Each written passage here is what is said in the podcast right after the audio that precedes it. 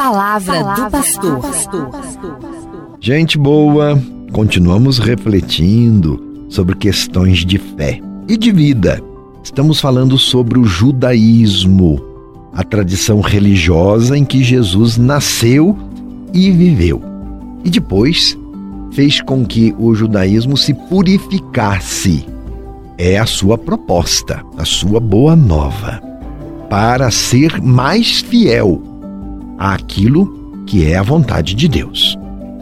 E o nosso tema de hoje é um tema que estava sempre no coração de Jesus. Ele não queria uma religião separada da vida.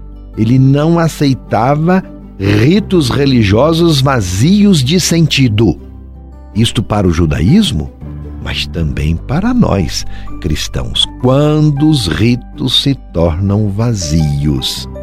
Recordemos que Israel é o povo a quem Deus se revelou, povo da primeira aliança, da história dos primeiros livros sagrados que estão na nossa Bíblia, a Torá.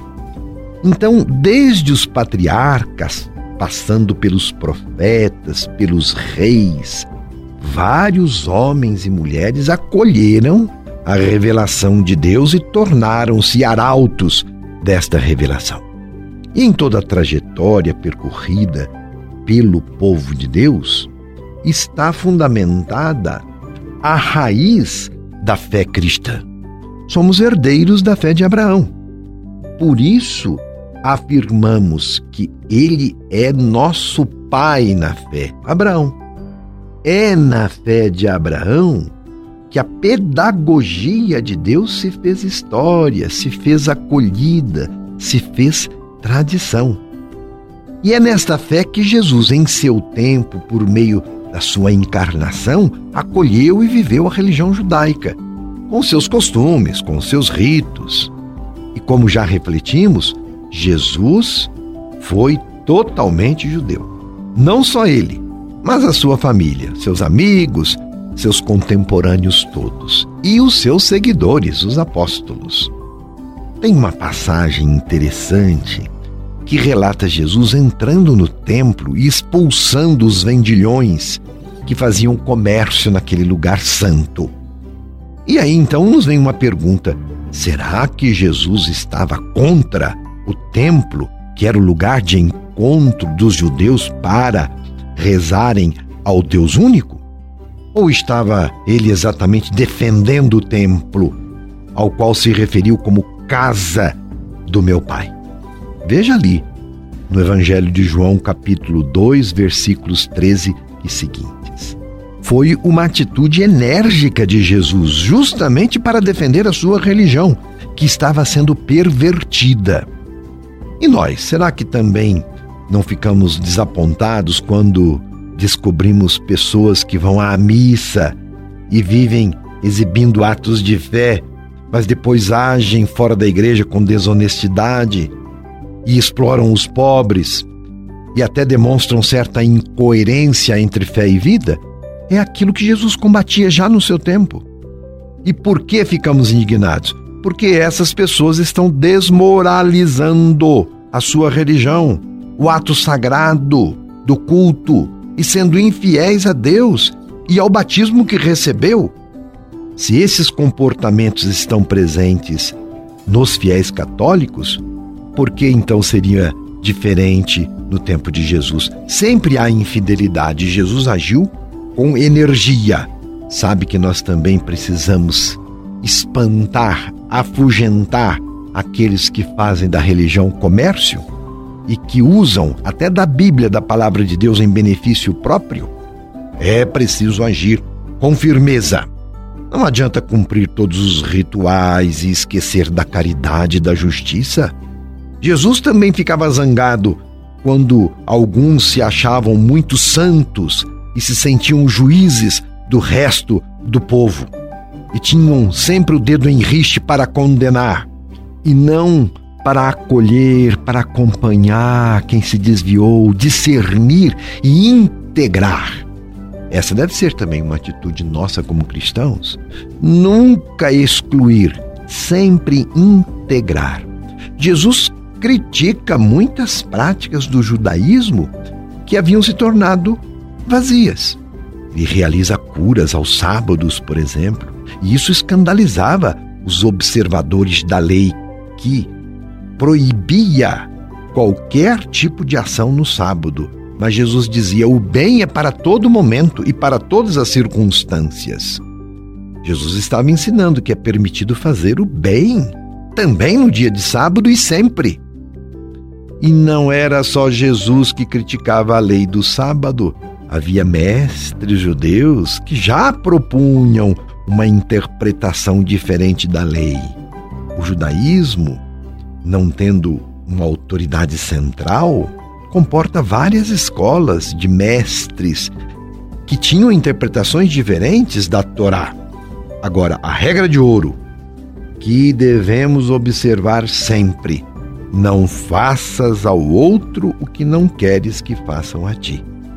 Aparece também na tradição judaica, como ensinamento que nós herdamos como cristãos. Está ali em Mateus 7, versículo 12.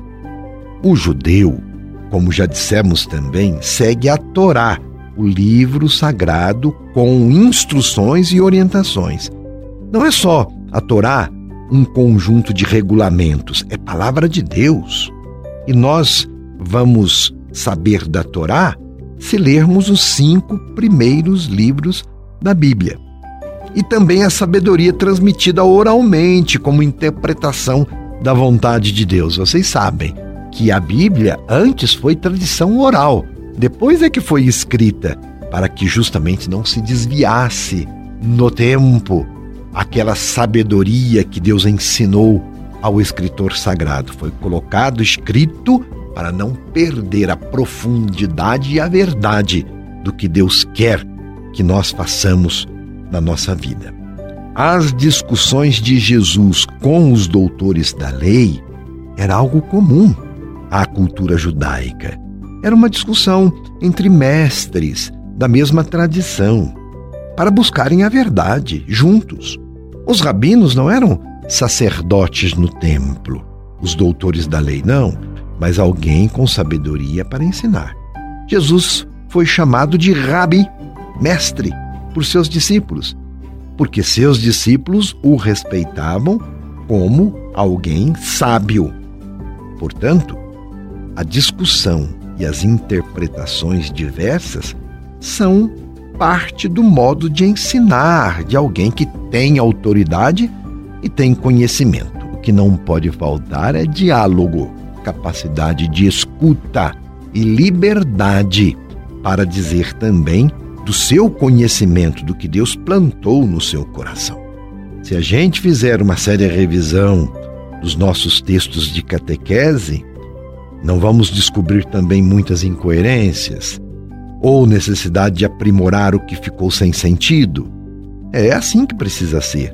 O que Jesus chamaria a atenção hoje de nossas práticas cristãs, das nossas pastorais, do nosso jeito de evangelizar, é justamente sobre a nossa fidelidade ao querer de Deus. É nesse sentido que precisamos sempre nos esmerarmos, buscar sempre no diálogo, na compreensão mútua, porque todos estamos a serviço do querer de Deus.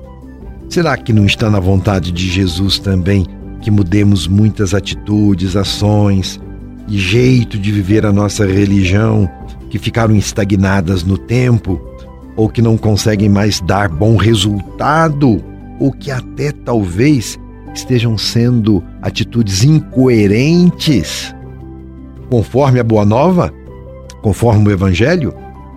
Reflitamos então, reflitamos o que em nossa vida é religião vazia, prática religiosa que não nutre a fé, fé que não se traduz em vida, em testemunho. Reflitamos e vamos continuar estudando. Religião também se aprende para irmos descobrindo muitos pontos em comum entre a fé judaica e a nossa prática cristã, e o que um tem a ensinar para o outro. Você conhece sobre as práticas judaicas, suas festas, suas tradições? somos herdeiros de todo este movimento religioso judeu. Será o nosso próximo assunto. Espero que isto tenha interessado a você, encantado a você, justamente para crescer na prática da verdadeira religião. A religião que nos liberta, que nos faz mais gente e mais filhos e filhas de Deus. Meu abraço e minha bênção. Você ouviu Palavra do Pastor.